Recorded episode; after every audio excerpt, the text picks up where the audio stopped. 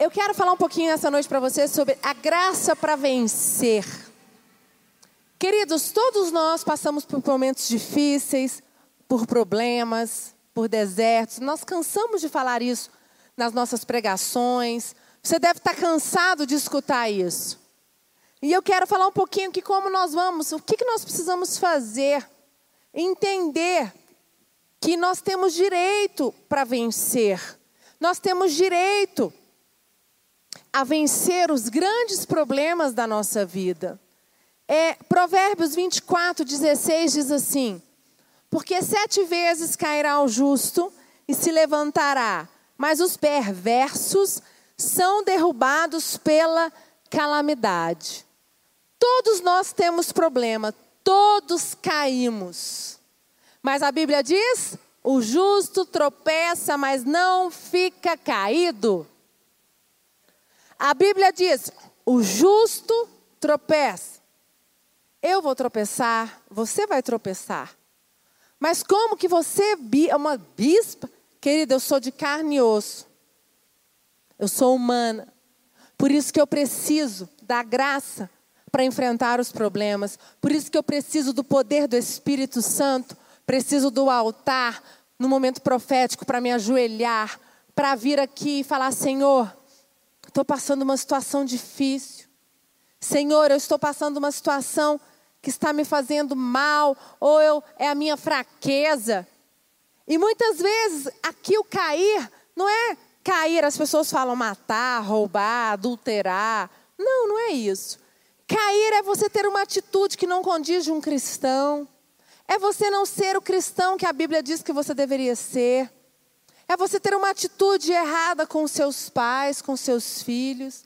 É você fazer alguma coisa errada na empresa, no seu trabalho. Você sabe que aquilo é errado, mas você vai lá e faz.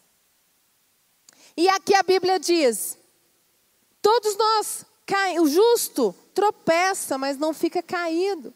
Alguns vão tropeçar, outros vão cair. Vão cair, vão ficar no chão não vão conseguir. Quem fica no chão e não se levanta é quem não tem o poder do Espírito Santo na sua vida. E eu quero dizer que nós, nós somos justos, nós tropeçamos, caímos, mas nós levantamos pelo poder do Espírito Santo. Amém? Temos que tomar, tomar posse da palavra. E aqui diz, né, Jesus, ele começou o seu ministério na terra ensinando a oração do Pai Nosso, onde coloca o comando de tudo no céu. Vamos abrir lá. Opa, Mateus 6:10. Diz assim: Portanto, 9. Vós orais assim: Pai nosso que estais no céu, santificado seja o teu nome. Venha o teu reino Faça-se a tua vontade, assim na terra como no céu.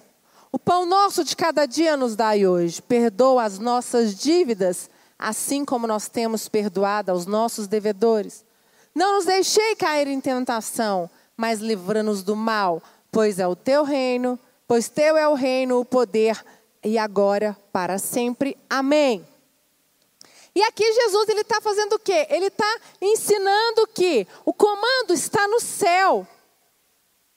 Que tudo que nós queremos está lá em cima. Deus libera para nós o comando para recebermos a benção. E lá em Mateus 18, eu vou ler com você, ele inverte essa lógica, trazendo o comando para a terra. Quando ele diz: tudo que for ligado ou desligado na terra pela igreja será feito no céu. Primeiro, Jesus diz no início que